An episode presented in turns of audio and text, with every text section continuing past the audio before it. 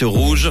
Un best-of du 6-9 dans quelques instants avec Tom, Camille et Mathieu. Et tout de suite l'info sur Rouge en ce vendredi avec Pauline. Bonsoir Pauline. Bonsoir à tous. Les efforts d'économie d'énergie en Suisse donnent des résultats mitigés. Davantage de véhicules mis en circulation dans le pays au mois de mars et de la pluie attendue demain matin.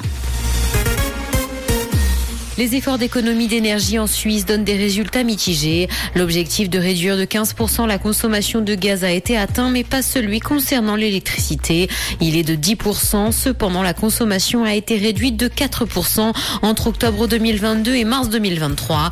La campagne de sensibilisation de la Confédération n'a donc eu qu'un effet limité. Selon l'Office fédéral de l'énergie, les consommateurs doivent continuer à faire des économies volontaires cette année.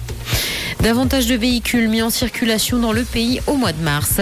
Au cours du mois écoulé, près de 37 000 véhicules routiers ont commencé à circuler sur les routes du pays, ce qui représente une hausse de quasiment 11% sur un an. C'est ce que montrent les chiffres de l'Office fédéral de la statistique. Pour les véhicules de tourisme, la plus forte augmentation concerne le segment de l'hybride normal.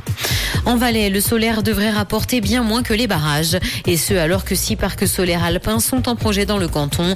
Mais contrairement à l'eau, le soleil n'appartient pas aux communes. Les exploitants des parcs solaires ne devront payer les collectivités que si les communes sont propriétaires des terrains sur lesquels les panneaux sont installés ou si elles sont partenaires du projet.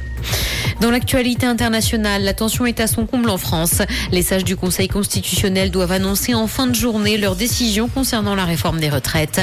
Les neuf membres qui le composent ont été aujourd'hui sous bonne garde puisque des barrières anti-émeutes ont été installées devant le Conseil constitutionnel à Paris. Ce dernier peut d'ailleurs décider de censurer partiellement ou totalement la réforme qui prévoit de faire passer l'âge de départ en retraite de 62 à 64 ans. Cette réforme est d'ailleurs fortement impopulaire au sein de la population. L'ambiance chez Meta est actuellement très mauvaise selon ses salariés. Le plan de licenciement qui se poursuit au sein de la firme crée un sentiment de peur chez certains d'entre eux. Ils reprochent notamment aux hauts dirigeants de ne pas montrer l'exemple. La baisse des coûts se ferait également ressentir dans les rangs. 21 000 personnes doivent être licenciées en tout et un plan d'embauche de 5 000 personnes a par ailleurs été annulé.